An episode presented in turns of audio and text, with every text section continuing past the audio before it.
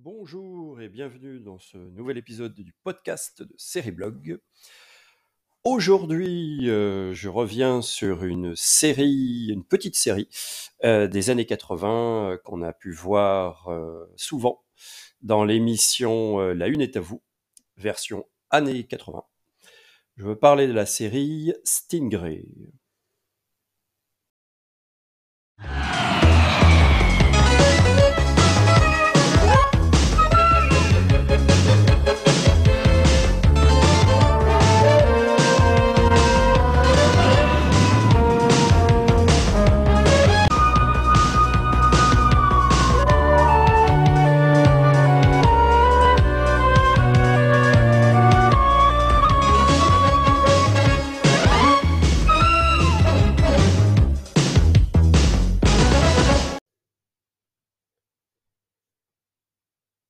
Donc aujourd'hui dans le podcast de série Blog, donc une série, une petite série euh, qui a été diffusée euh, en gros euh, aux États-Unis entre 1986 et 1987, euh, qui n'a pas eu un très grand succès d'ailleurs dans son pays d'origine sur la chaîne NBC. Par contre, en France, elle a eu un joli petit succès, souvent rediffusé sur TF1 dans La Une est à vous. Euh, la série a été après rediffusée euh, sur euh, notamment Série Club.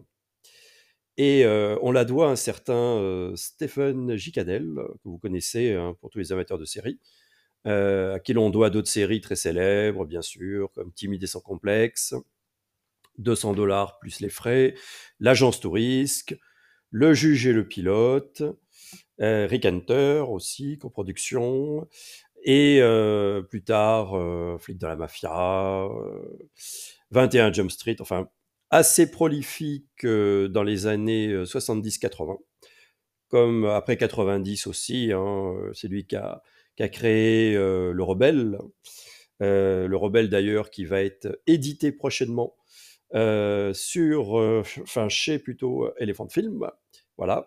Donc euh, assez euh, producteur, scénariste, euh, réalisateur, assez prolifique euh, dans matière de séries télé. Et donc euh, bah, il propose la série, le concept de la série euh, au network NBC, euh, qui va accepter euh, donc ce, projet. Alors, de quoi ça parle euh, Stingray? Donc, en fait, c'est un, il y a un personnage dont on ne sait absolument rien, qui s'appelle euh, Ray et qui réside euh, dans le sud de la Californie. De son passé, on ne sait pas grand-chose non plus. On soupçonne, on va dire, qu'il y a un fort soupçon qu'il ait travaillé auparavant pour les services secrets américains. Hein, bon. Mais on n'en sait pas plus. Il aurait éventuellement aussi, euh, il aurait été un petit peu aussi pendant euh, la guerre du Vietnam, il aurait été soldat pendant la guerre du Vietnam. Bon, voilà. Euh, mais euh, ce, qui, euh, ce qui, en fait, fait l'étrangeté de cette série, dès le téléfilm pilote, d'ailleurs, c'est qu'on ne, on, connaît rien, absolument rien, de son passé. Alors, moi, mon avis sur la question, c'est pourquoi pas, ça peut être intéressant de rien savoir sur le héros euh, durant euh, l'épisode pilote, voire les premiers épisodes, mais de mon point de vue, c'est quand même un peu handicapant de, ne pas avoir eu durant toute la série, qui comporte seulement euh, deux saisons et à peu près 16 épisodes, il n'y a eu aucun épisode flashback ou aucun épisode où on en sait plus sur le passé du héros. Donc pour moi, c'est quand même un peu embêtant parce que un, un héros, euh, et c'est peut-être pour ça aussi, euh, pas que, hein, mais peut-être ça peut expliquer le fait que les téléspectateurs aient été un peu désarçonnés par ce type de, héros auquel ils n'étaient pas habitués, parce que voilà, euh, ils étaient plus habitués à des policiers, des avocats, des détectives privés ou des agents secrets, pourquoi pas comme Steve Austin muni de super pouvoirs. Bon, mais on savait d'où ils venaient. On savait, on connaissait leur passé. Bon, on, voilà, c'était pas. Tandis que c'est vrai que quand on regarde la série, on peut, le téléspectateur peut être déstabilisé à cause de ça en disant, ben, on, on sait rien sur lui, on sait pas qui c'est, on sait pas pourquoi il fait, pourquoi il fait ça. Et oui, parce qu'on ne sait même pas pourquoi. Non seulement on ne sait pas qui c'est, mais on ne sait même pas pourquoi il fait ce qu'il fait, quoi. On n'en sait rien. On n'en sait rien. Euh, pourquoi un jour il a décidé d'aider les gens, euh, de mettre ses compétences euh, au service des, des opprimés. bon, on n'en sait rien. Donc ça, à mon avis, c'est quand même embêtant. Il y a une opacité sur le personnage qui, à mon avis, qui, bon, qui, qui, qui vraiment peut freiner le téléspectateur, à mon avis. et voilà, donc bon. Donc on- en gros, on sait rien de, Ray, quoi. Donc on sait juste qu'il consacre son temps, il a décidé d'aider les, les gens dans leurs problèmes. Euh, c'est un personnage assez sombre. Euh, tout ce qu'on sait de lui, c'est qu'en fait, il, met pour, euh, pour trouver, entre guillemets, des clients, il met une publicité dans les journaux, une publicité qui est cachée, dont il n'y a que certaines personnes qui peuvent, qui peuvent connaître le, on va dire, le message qui est caché dans l'annonce, en fait. Et en fait, dans l'annonce, il y a marqué simplement, voilà, propose euh, une euh, Stingray, une voiture Stingray noire, euh, modèle 65, euh, et il met juste un numéro de téléphone. Voilà, numéro de téléphone, c'est 555 76 87. Voilà. Et il n'y a que ceux qui sont à peu près au courant, ceux qui souhaitent donc faire appel à ces services, et qui ont donc compris vraisemblablement le vrai sens de l'annonce par une sorte de bouche à oreille, donc peuvent l'appeler. Appel, dit, euh, et quand ils l'ont au téléphone, bien sûr, ils expliquent leur cas, ils expliquent leurs problèmes, et donc ils, ils lui demandent son aide. Alors, Ray, on ne sait même pas si c'est son vrai nom. On n'en sait rien. C'est peut-être simplement un pseudonyme en plus. Bon. Alors, dans le téléfilm pilote, il, est dit que c'est, que ce serait l'abréviation de Raymond. Mais bon, on n'est pas sûr, quoi. On n'est pas sûr que ce, ce soit vraiment l'explication. On n'est pas sûr que ce soit son vrai nom. On n'en sait rien. Dans un des épisodes, euh, il s'identifie euh, à un policier sous le nom de Charles Strock. Euh, et euh, le policier, euh, en fait, essaye de savoir qui c'est en prenant ses empreintes digitales. Bon. Donc, on ne sait pas si c'est son vrai nom, si c'est une couverture élaborée, on n'en sait rien. Parce que dans les autres épisodes, ce fameux nom là que je viens de citer, le fameux Charles Strock, euh, n'est pas utilisé. Donc, euh, on, se demande si c'est son vrai nom euh, ou pas. Donc, encore un mystère de plus euh, sur ce personnage qui est complètement, euh, complètement énigmatique. Euh, D'ailleurs, c'est assez rare, je trouve, dans les séries, qu'on ne sache absolument rien de rien sur un personnage, sur un héros. C'est assez particulier quand même. hein, C'est presque étrange quand même. hein.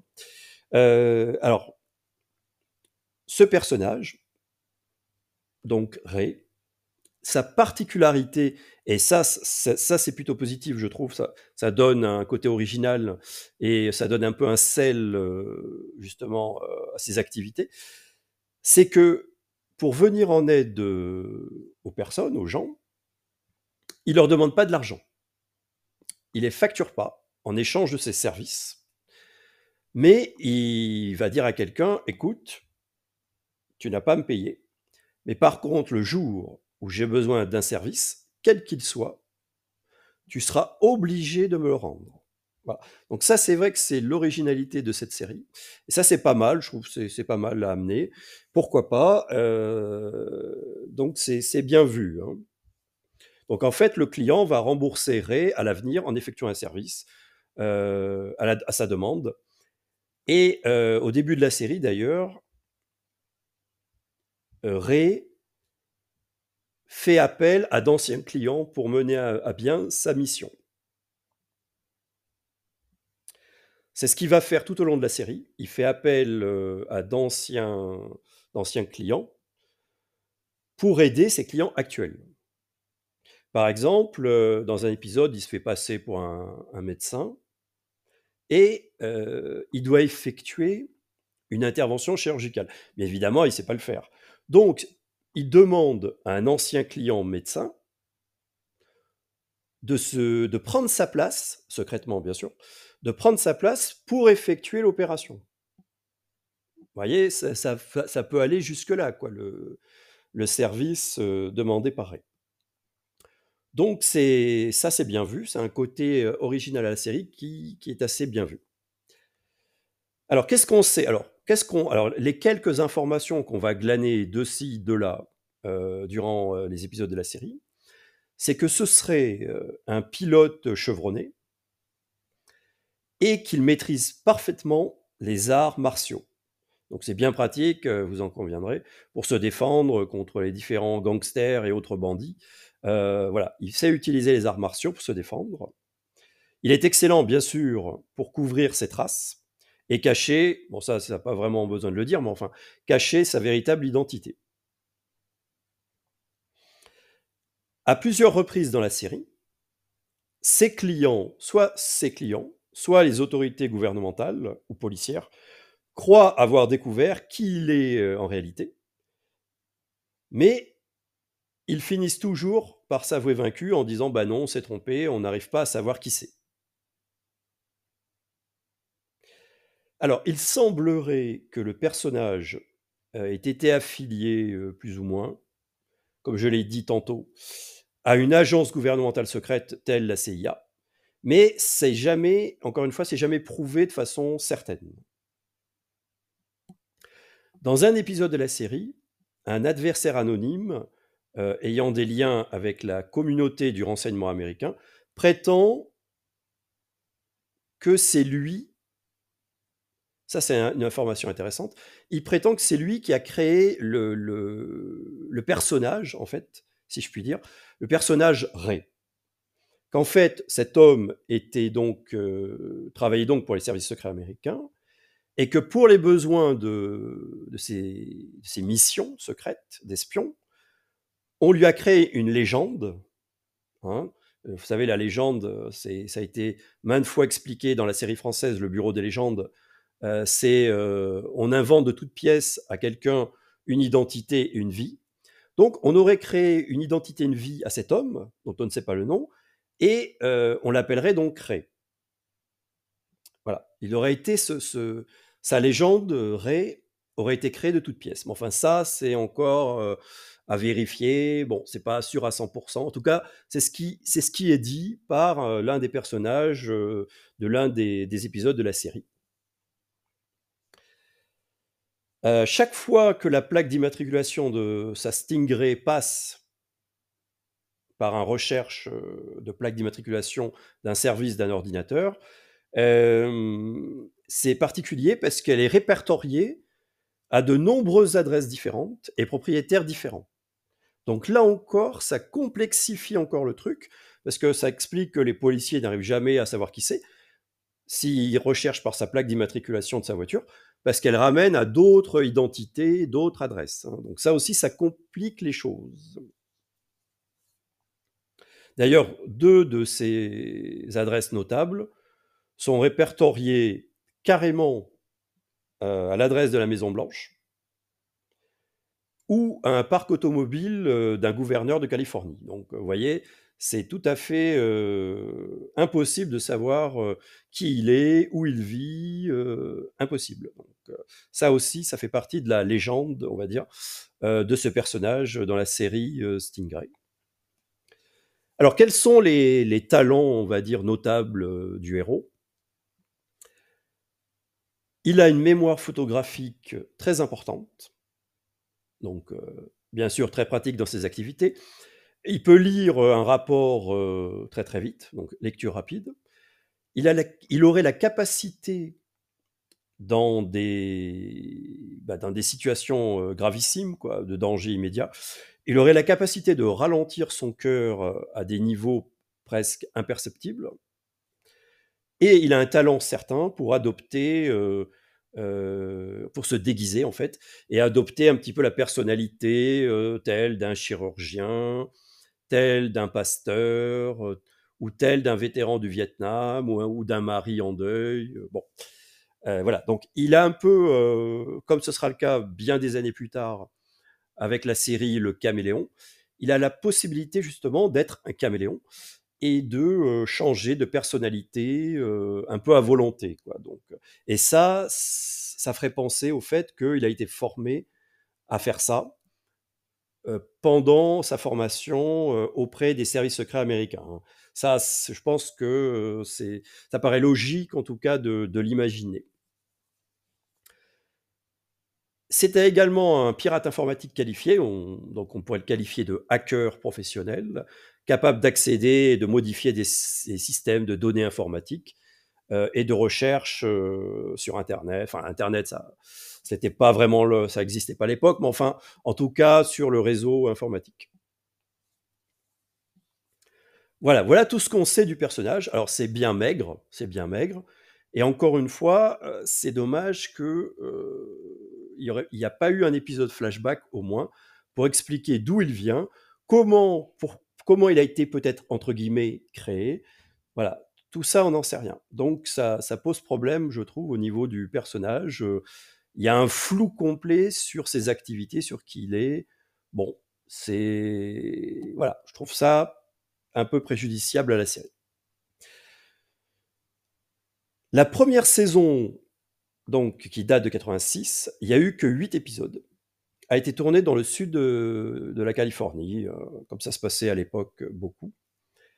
Et plus tard, donc le producteur euh, Stephen G.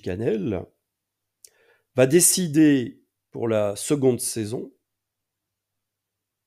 et notamment sur les conseils euh, de l'acteur principal Nick Moncuso, de délocaliser la deuxième saison au Canada à Toronto, parce que forcément, les coûts de production sont beaucoup moins chers qu'à Hollywood. Donc, voilà, délocalisation euh, de la production euh, lors de la seconde saison. Steven G. Cannell va, faire la même chose, va produire euh, ses futures séries également au Canada plus tard, que ce soit Un flic dans la mafia, que ce soit 21 Jump Street ça sera tout délocalisé là-bas, tout simplement pour des questions d'économie, de coûts de production.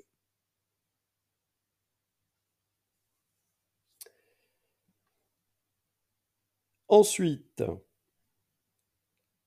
il faut parler, bien évidemment, en parlant de Stingray, il faut parler de la musique, parce que la musique est quand même très emblématique de cette série. On la doit à des compositeurs chevronnés, bien sûr, de télévision, comme Mike Post, Pete Carpenter et un certain Walter Murphy, qui sont des collaborateurs d'assez longue date hein, de, Stephen G. Cannell. Hein. Et euh, donc, ils vont concevoir euh, la musique, le thème euh, original de la série, que vous pourrez bien évidemment entendre à la fin du podcast, en version longue, qui, est, très réussi, très punchy, très efficace. Et en parlant de la musique, alors ce qui est assez étonnant, c'est j'ai pu revoir quelques images récemment du téléfilm pilote. Ce qui marque, c'est que il y a une scène d'introduction dans ce téléfilm pilote qui est très longue, très longue et sans aucun dialogue.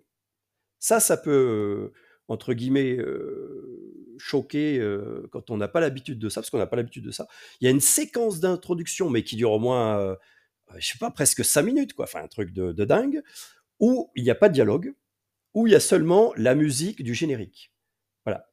On, a toute la musique du générique que l'on connaît. Euh, si vous connaissez cette série, vous la connaissez. Et eh ben pendant cinq minutes, on l'a. on voit le méchant qui est sur un bateau, qui va sortir du bateau. Bon, enfin bref, c'est très marquant.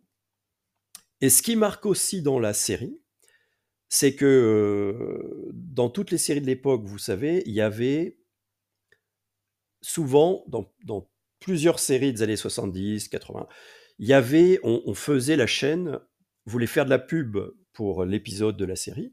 Donc avant la page de publicité, elle, elle faisait, en fait, elle, diffusait un teaser une sorte de bande-annonce des meilleurs moments de l'épisode qu'allait voir cinq minutes plus tard le téléspectateur américain. Donc ça, vous savez, c'est une sorte de, de teaser. Vous avez l'habitude, dans plusieurs séries, il y en a, que ce soit l'incroyable Hulk ou K2000 ou d'autres séries. A le fameux teaser où on monte les meilleures séquences pour appâter le téléspectateur. Là, c'est pareil. Il y, a, un teaser dans chaque épisode avant la coupure pub et avant donc le lancement de l'épisode en question. Mais, mais il n'y a pas de, de, dialogue non plus.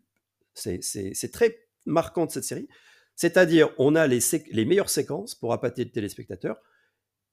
Accompagnées, ces séquences sont accompagnées également du générique de la série. Voilà. Et c'est pourquoi c'est particulier? Parce que ce fameux teaser, euh, donc qui est, qui est, accompagné de la musique, bien sûr, euh, c'est fait sous forme de vidéoclip. Voilà. C'est monté, le montage fait que c'est un montage saccadé euh, en forme de vidéoclip.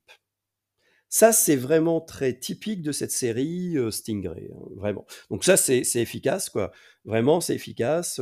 D'ailleurs, dans toute la série, euh, je pense que euh, c'est dû au succès de Miami, de Miami, Vice, de Flic à Miami. Il y a eu, il y a eu un effet mode Miami Vice, clip vidéo. Voilà, donc c'est un peu repris. Il y a pas mal de, morceaux musicaux. comme je le disais, en plus des coupes rapides, fréquences, des visuels au rythme de la, musique du générique. La série insère des interludes de style donc vidéoclip, complété également lors des épisodes par des chansons euh, culture pop, quoi, chansons pop, originales, euh, qui peuvent être d'ailleurs originales à la série, et spécifiques, spécifiques vraiment au scénario. Donc il y a, la volonté du producteur de Stephen G. Cannell, quoi, du showrunner, comme on les appelle maintenant, euh, de, de, faire une série vidéoclip, quoi une série très axée sur la musique. Hein.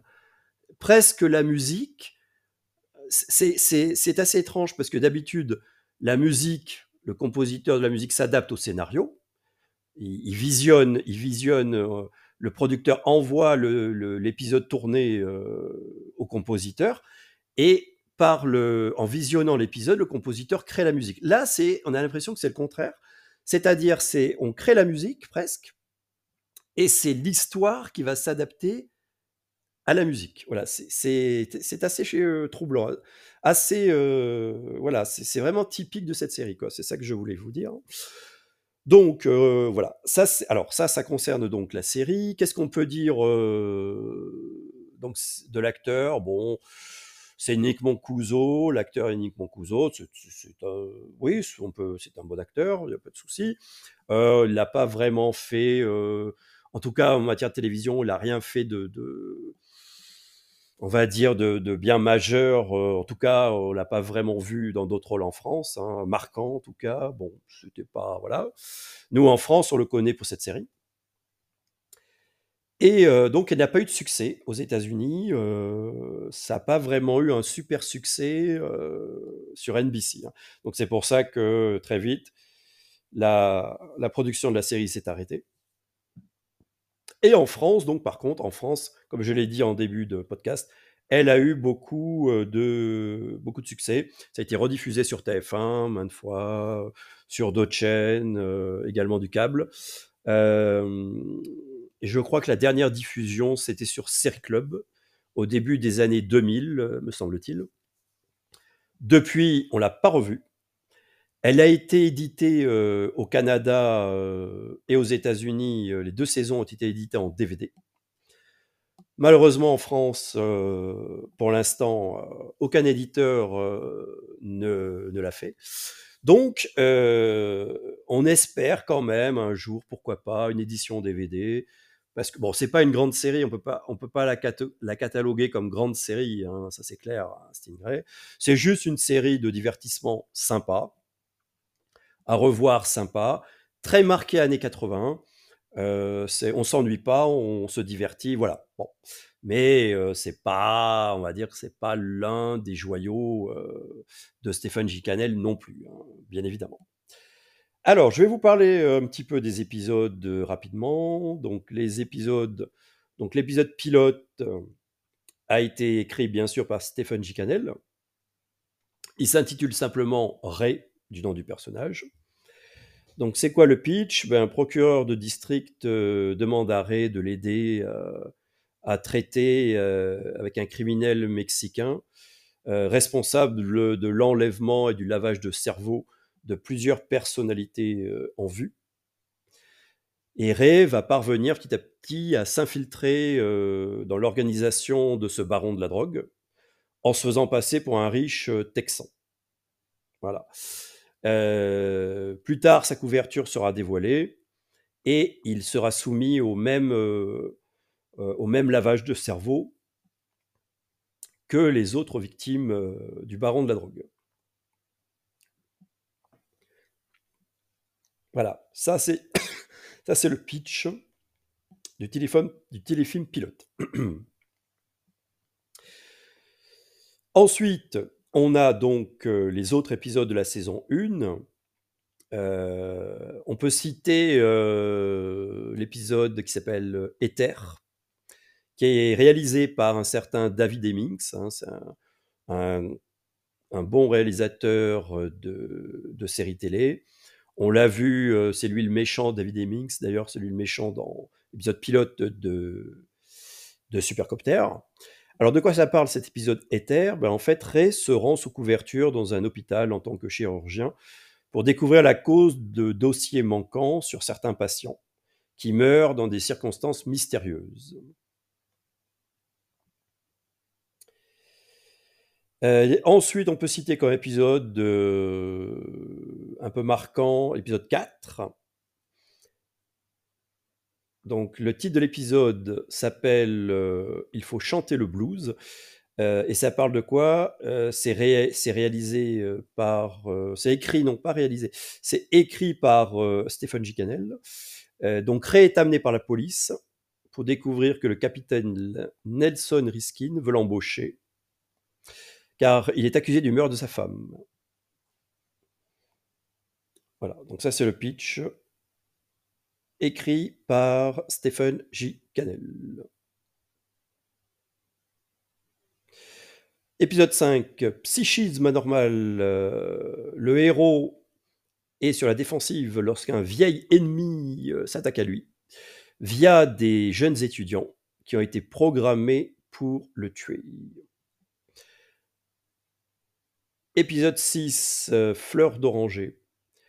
Afin de prouver qu'un hélicoptère soviétique enlève des patients d'un hôpital psychiatrique, le Ré se fait lui-même interner dans ce même hôpital.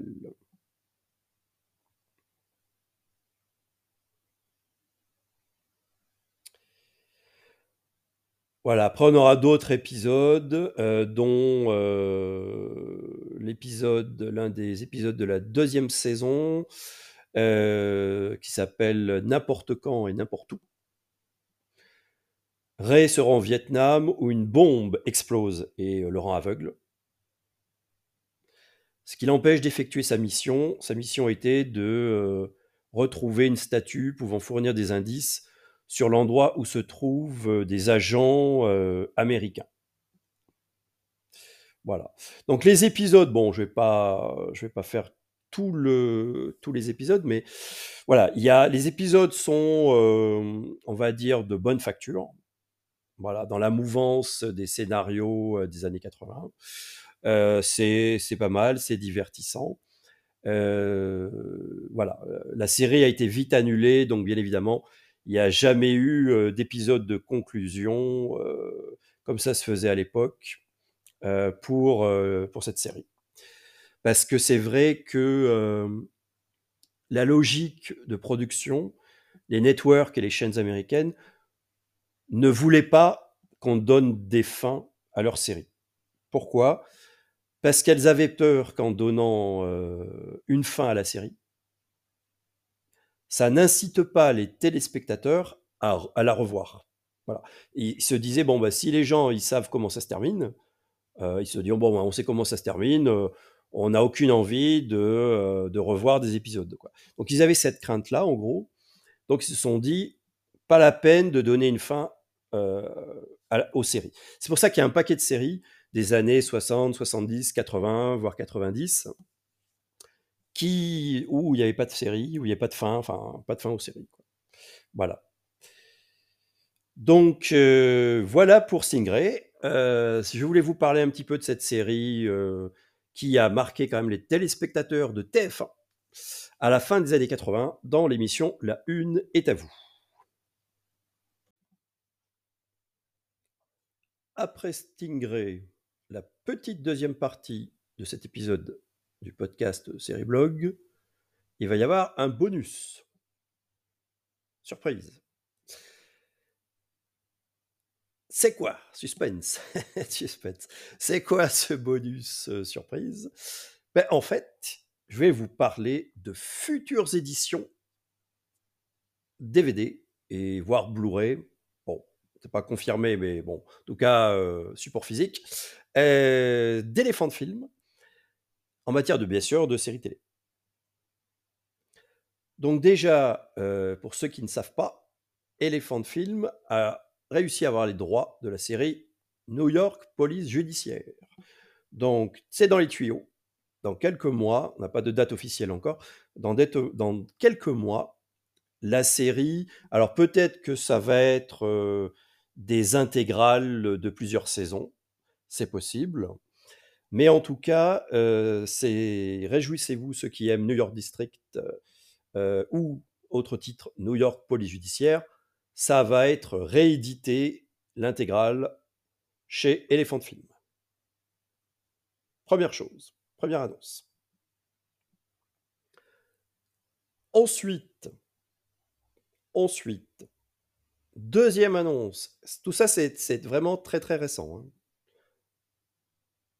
ça vient d'être partagé par Elephant Film. Tout à fait récent. Deuxième annonce. Alors, en date, pour l'instant, ce serait fixé au mois d'août de cette année, 2024. Hein, alors, je ne sais pas, je pense que c'est, ce sera des saisons individuelles. Donc, je pense que c'est la saison 1. La saison 1 va sortir en août prochain. Toujours, bien sûr, chez Elephant Film, donc. Attention, révélation. Riptide. Oui, vous avez bien entendu. Riptide va être édité en DVD chez Elephant Film. Voilà. Et donc, première saison, à moins qu'il y ait du retard, première saison, ça va venir en août. Donc, si vous aimez la série qu'on a connu sur la 5, hein, ça a été diffusé sur la 5, Peptide. donc vous savez, c'est cette fameuse série de détectives privés que l'on doit aussi d'ailleurs à Stephen Giganel. Eh bien, c'est l'histoire de trois détectives, trois copains qui s'associent pour former une agence de détectives privés où il y a de l'aventure, de l'action. Ça se prend pas vraiment au sérieux. Bon, les scénarios sont assez stéréotypés hein, de cette période-là. C'est pas, on peut pas dire que Riptide euh, soit une grande série, bon, mais bon, si, voilà, c'est côté nostalgie, euh, à mon avis, va marcher à plein. Donc là, c'est euh, c'est dans les tuyaux. Réjouissez-vous, ceux qui ont envie de revoir Riptide. Et c'est vrai que ça peut être intéressant parce que ça fait un paquet d'années quand même. Riptide, ça fait un paquet d'années qu'on l'a plus revu. Hein. Alors là, euh, je pense que ça a dû être rediffusé euh, certainement il y a plusieurs années de cela sur Série Club également. Je ne veux pas dire de bêtises, mais il me semble avoir vu une programmation de la série sur Série Club. mais voilà, donc ça fait un paquet d'années qu'on l'a plus revu, donc c'est sûr que ça peut faire plaisir de la revoir. Voilà, donc ça vient. Et enfin, troisième, j'ai gardé on va dire peut-être le meilleur pour la fin. Troisième révélation, toujours édité prochainement dans quelques mois par Elephant Film. Alors là, c'est vraiment une série euh, qui a marqué, euh, où il y a eu un, tournant dans les séries quand même. C'est un flic dans la mafia, que l'on doit également à Stephen J. Cannell. Donc Elephant Film, ils sont très centrés sur, euh, euh, je veux pas dire, mais ils sont centrés sur Stephen J. Cannell, puisqu'ils ont bien sûr édité il y a quelques temps de cela en Blu-ray, coffret intégral Blu-ray, l'agence Tourisque. Ils ont édité également, il y a quelques temps, la série Les Dessous de Palm Beach. Bon. là, il va y avoir Riptide, Un flic dans la mafia. Voilà. Bon. ils ont édité auparavant la création des années 70, Histoire de détective aussi, 200 dollars plus les frais. Voilà. Donc, donc, Un flic dans la mafia arrive. On ne sait pas quand, pas de date annoncée, mais ça a été, les droits ont été achetés par Elephant Film. Donc vraiment, ça c'est une très très bonne nouvelle parce que introuvable en visionnage, introuvable bien évidemment à l'heure actuelle. c'est une série qui a marqué parce que c'était totalement différent des productions de l'époque. Pourquoi?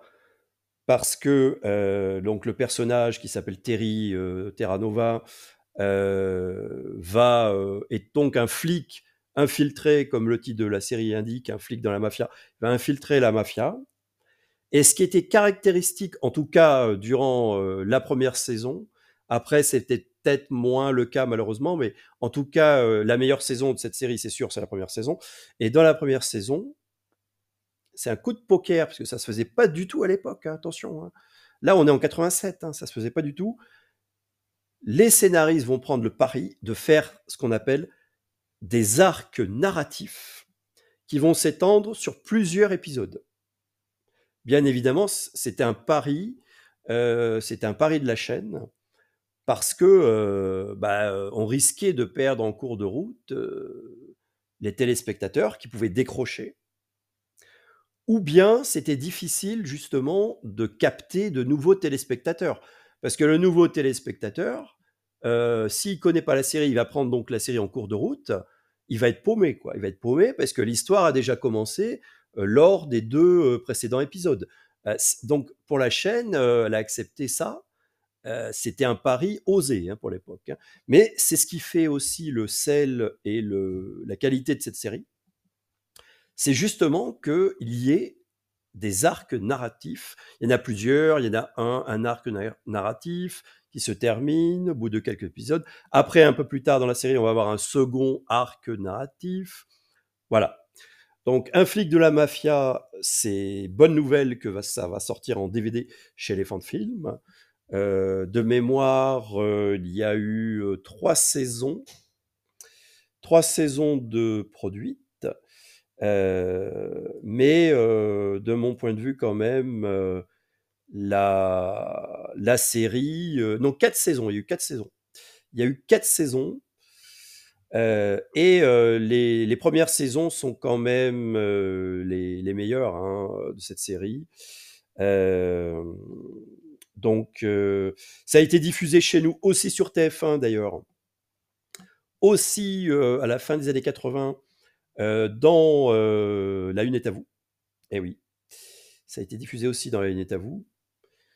Euh, la première saison, euh, il y a eu 21 euh, épisodes. La deuxième saison, il y a eu 22 épisodes. Avec deux épisodes spéciaux en deux parties d'ailleurs. Les épisodes 21 et 22 de la seconde saison sont deux parties. Ça s'appelle un épisode qui s'appelle Les larmes d'amour. Après, il y a eu une troisième saison composée de 22 épisodes euh, et après, il y a eu une dernière saison qui a été produite au début des années 90. Mais euh, le héros n'est plus le même. Quoi. Le héros change à un autre héros euh, qui prend sa place. parce qu'en fait, au début de la saison 4, le héros Vinny Terranova, après une mission à Miami, a disparu. donc voilà, ils essaient de le retrouver plus ou moins. Euh, bon, euh, voilà, c'est euh, voilà. En fait, je crois savoir que il n'est pas présent, l'acteur n'est pas présent, Ken Wall n'est pas présent. Durant la dernière saison, car il y a un, différent, l'opposé au producteur. voilà. Mais très vite, suite à son départ de la série d'ailleurs, il y a une chute d'audience assez conséquente et c'est pour ça que la série s'est vite arrêtée après la saison 4. Hein.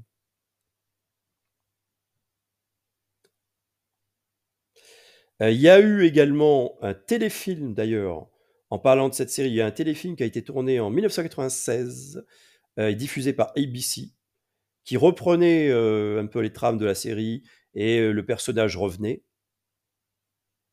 Et d'ailleurs, ça faisait complètement l'impasse, le téléfilm faisait complètement l'impasse sur le scénario de la quatrième saison. C'est comme si la quatrième saison n'avait jamais existé. En fait, le téléfilm, c'est quoi le pitch Pour vous en dire deux mots, c'est Vinny Terranova, après avoir passé plusieurs années aux écoutes téléphoniques, doit infiltrer la mafia d'un certain Paul Calander. Mais bien que les critiques furent bonnes, l'audience de ce téléfilm ne fut pas un grand succès. Et donc le projet, puisqu'il y a éventuellement un projet de relancer la série, le projet de relance de série ne s'est pas fait. Voilà. Voilà, donc c'était ça, voilà, ça, tombait bien en fait. cette information était intéressante à vous livrer. donc ça va sortir en DVD prochainement chez Elephant Film. Mais bon, toutes ces sorties DVD, J'aurai l'occasion d'en reparler d'ailleurs et d'en faire la promotion certainement sur la page euh, Facebook de Série Club, euh, de Série Blog, pardon, pas de Série Club, c'est un, lapsus, euh, lapsus de Série Blog, bien évidemment. Hein, voilà, voilà ce, cet épisode est terminé. J'espère que ça vous a plu. on se retrouve très vite pour un nouvel épisode. donc là, pour finir celui-ci, on va avoir tous le plaisir de réécouter le fameux générique de la série en version longue. Merci, à bientôt.